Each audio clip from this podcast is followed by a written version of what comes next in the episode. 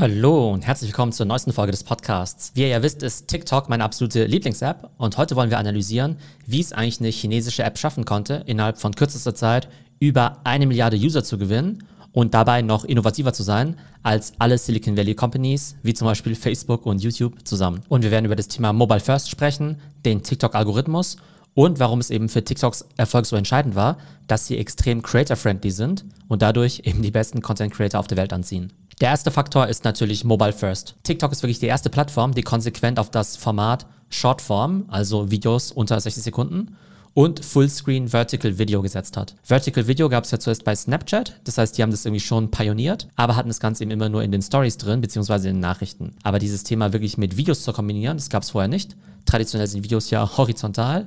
Auf Mobile macht horizontal natürlich keinen Sinn. Bei Instagram sind die Videos entweder quadratisch oder hochkant aber Fullscreen Vertical Video gibt es eben nur bei TikTok. Und wie man jetzt eben sieht, ist das wirklich das dominante Content-Format für Mobile. Und dementsprechend machen es ja auch Instagram und YouTube nach mit Instagram Reels und YouTube Shorts. Der zweite wichtige Punkt ist der Fokus auf die Generation Z. Und warum ist es so wichtig, die Generation Z als User zu bekommen? Weil die Gen Z natürlich die aktivsten Social Media User sind. Das heißt, die hängen den ganzen Tag vor TikTok rum. Aber gleichzeitig sind sie natürlich auch die aktivsten Creator. Und für jede Social Media Plattform ist es ja wichtig, dass Leute dafür Content kreieren. Und junge Leute haben einfach mehr Zeit, sind aber auch kreativer und experimentierfreudiger. Und deshalb ist es halt viel wertvoller, junge Leute als User und als Creator zu haben, als jetzt irgendwie alte Leute, weil die eben keine Zeit haben und meistens nicht so tollen Content produzieren. Und gleichzeitig sind junge User natürlich auch immer Trendsetter. Das heißt, wenn die ganz jungen Leute TikTok nutzen, dann nutzen es mit der Zeit eben auch die Millennials und irgendwann sogar die Gen X. Und es war bei Facebook ja auch nicht anders, die ja schließlich als eine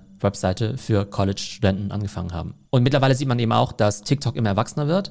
Und ich habe letztens eine Statistik gesehen, dass schon die Hälfte aller TikTok-User älter als 30 Jahre alt sind. Das heißt, es ist eben schon lange nicht mehr nur die App für Teenager. Das heißt, egal was eure Zielgruppe ist, wenn eure Zielgruppe unter 50 Jahren alt ist, habt ihr eigentlich eine ganz gute Chance, die auch bei TikTok zu erreichen. Der nächste Aspekt ist Content Creation leicht gemacht. Wenn man YouTube-Videos drehen will, da braucht man ja ziemlich viel Equipment, eine professionelle Kamera, Sound und so weiter und so fort. Und dementsprechend gibt es ja auch 100.000 von Videos auf YouTube, wie man YouTube-Videos dreht.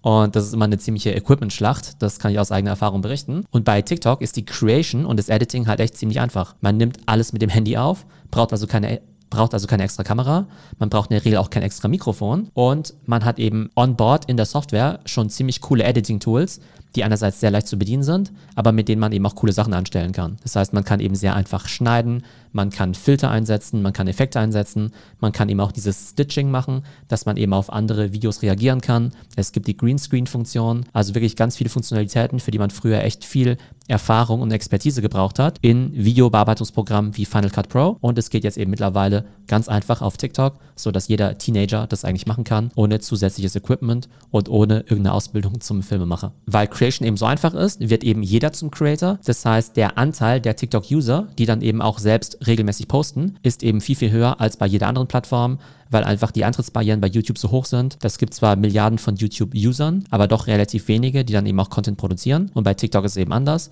und dementsprechend kommt eben auch sehr viel Content von neuen Creatoren auf die Plattform. Der nächste wichtige Aspekt, Algorithmus und For You-Page statt Follower-Prinzip. Auf typischen Social-Media-Plattformen wie Instagram sieht man ja nur den Content von Leuten, denen man eben auch aktiv folgt und dann folgt man meinetwegen irgendwie 100 Accounts oder 200 Accounts, aber es gibt ja eine Milliarde Accounts und man weiß natürlich nicht, was die für einen Content produzieren. Und bei TikTok entdeckt man eben Content, den man von alleine nie finden würde. Und die Recommendation Engine von TikTok ist wirklich um Welten besser als die von Instagram. Und das sehe ich eben vor allem auch jetzt bei Instagram Reels, weil die kopieren ja mittlerweile auch so eine Art For You-Page-Prinzip wenn man eben auf die Reels-Sektion geht. Aber die Vorschläge, die sind eigentlich relativ langweilig. TikTok schafft es einfach viel besser, die User auf der Plattform zu halten. Deshalb ist auch kein Wunder, dass im Schnitt die Leute 60 bis 90 Minuten lang pro Tag auf TikTok sind weil sie einfach so viel spannenden Content sehen, wohingegen so eine Instagram-Session ja in der Regel nach drei Minuten vorbei ist, nachdem man eben schnell mal kurz die Stories ein bisschen äh, unmotiviert durchgeswiped hat und vielleicht 30 Sekunden den Feed runtergescrollt hat. Und eine Implikation von diesem algorithmischen Feed und der For You-Page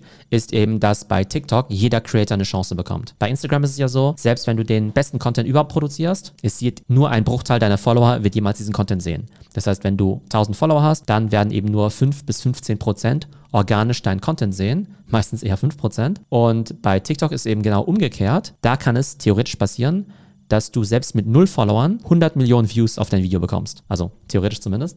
Aber tatsächlich können Videos da eben ganz gut viral gehen, wegen diesem Prinzip, dass das Video erstmal 1000 Leuten gezeigt wird, die sich vielleicht für das Thema interessieren. Wenn die Leute eben gut darauf reagieren, dann wird es den nächsten 10.000 Leuten gezeigt. Wenn die das Video auch gut finden, dann wird es den nächsten 10.000 Leuten gezeigt und so weiter und so fort. Und theoretisch kann es dann eben so lange zirkulieren und viral gehen, bis Millionen von Leuten das Video gesehen haben, obwohl du vielleicht ganz, ganz wenige Follower hast. Und dieser Mechanismus ist für die Creator natürlich extrem motivierend, weil sie natürlich immer hoffen, irgendwann mal den Durchbruch zu erleben und dann eben viral zu gehen. Und diese Hoffnung ist gar nicht so unberechtigt, weil ich sehe das eben selbst auch. Ich habe ja einen kleinen TikTok-Account, sehe dann aber zwischendurch dann eben auch Videos mit 500.000 oder sogar einer Million Views, obwohl ich eben nur 50.000 Follower habe. Das ist natürlich für Creator das Allerwichtigste, dass sie eben sehen, sie können viele Leute erreichen, können viral gehen und dadurch dann eben Views und Follower generieren. Auf Instagram und auf YouTube ist es ja fast unmöglich gewesen, die letzten paar Jahre. Und deshalb sind eigentlich die meisten neuen Creator alle auf TikTok durchgestartet und haben das als ihre wichtigste Plattform genutzt. Für YouTube und Instagram ist es natürlich ein Problem, wenn der ganze Nachwuchs, der Creator-Nachwuchs, eben auf TikTok ist und nicht mehr auf deren Plattform.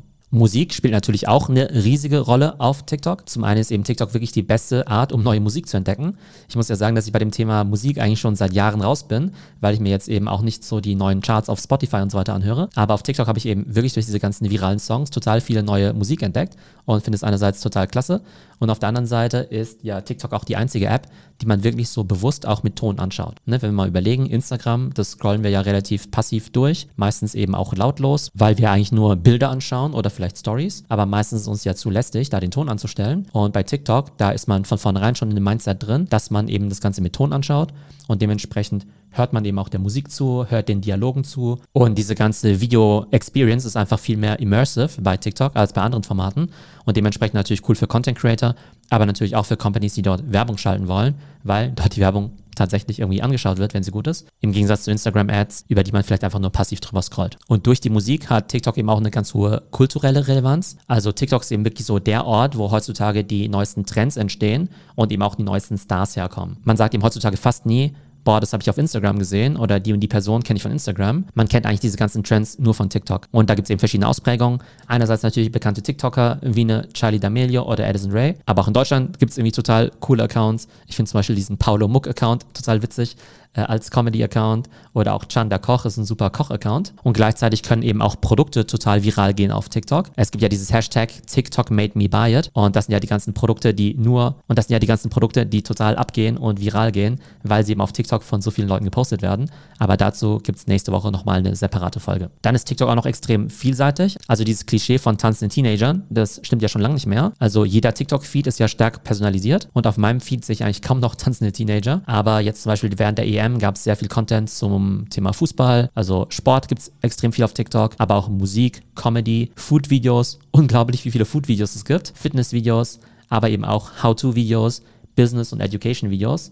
Also zum Teil finde ich, dass es auf TikTok mit den besten Aktien-Content gibt oder auch Content zu Krypto, wobei man da ein bisschen aufpassen muss, dass es jetzt ja den Skandal gab, dass es eben viel zu viele TikTok-Krypto-Influencer gab, die irgendwelche Shitcoins da eben gepusht haben. Auf jeden Fall kann man aber sagen, dass es auf TikTok mittlerweile jede Art von Content gibt und eben nicht nur Tanzvideos. Und das ist eben auch die große Gefahr für YouTube, dass eben ganz viel von deren Content-Kategorien irgendwann auf TikTok rüberwandern. Und was ich eben auch noch sehr beeindruckend finde bei TikTok, ist das ganze Thema Community. Zum einen finde ich die ganz normalen User auf der Plattform eigentlich sehr, sehr nett. Also wenn man sich eben mal die Kommentarspalten durchliest, dann sieht man eben, dass extrem viel kommentiert wird, aber die Leute eigentlich auch sehr nett zueinander sind, aus meiner Sicht. Also da gibt es eigentlich gar nicht so viele Trolle und Beleidigungen und Hate Speech und so weiter, sondern da gibt es halt immer solche Insider-Witze und die Leute diskutieren dann halt über die Themen, über ihre Insider-Witze. Das heißt, man muss ein bisschen auf der Plattform sein, zum Teil, um diese Jokes auch zu verstehen, aber zum Teil eben auch sehr positive Kommentare, die dann eben sowohl die Creator eben ermuntern, eben weiterzumachen, eben auch viel Lob für Creator, aber dass man sich eben auch gegenseitig viel hilft.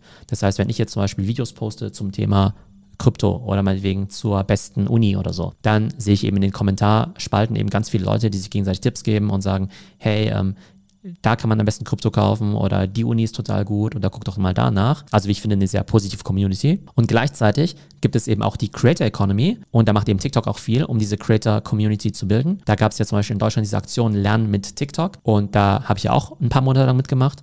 Und da ging es ja wirklich darum, dass TikTok eben nach Leuten gesucht hat, die eben auch Inhalte gut vermitteln können. Und da hat sich eben wirklich im Laufe des letzten Jahres eine coole Community herausgegründet von Leuten, die eben Lerninhalte auf TikTok posten. Aber das heißt, TikTok überlässt das Ganze eben auch nicht dem Zufall, sondern sagt eben ganz bewusst, wir wollen eben bestimmte Themen auf der Plattform pushen und fördern eben die entsprechenden Creator und Inhalte dazu. Und sowas kenne ich ehrlich gesagt von Instagram überhaupt nicht. Also wie ihr seht, bin ich super bullish auf TikTok und meine Prediction ist eben auch, dass TikTok bald alle Usergruppen mindestens mal unter 40 Jahren dominieren wird. Man spricht ja immer von der Generation Z, also User bis 25 Jahre.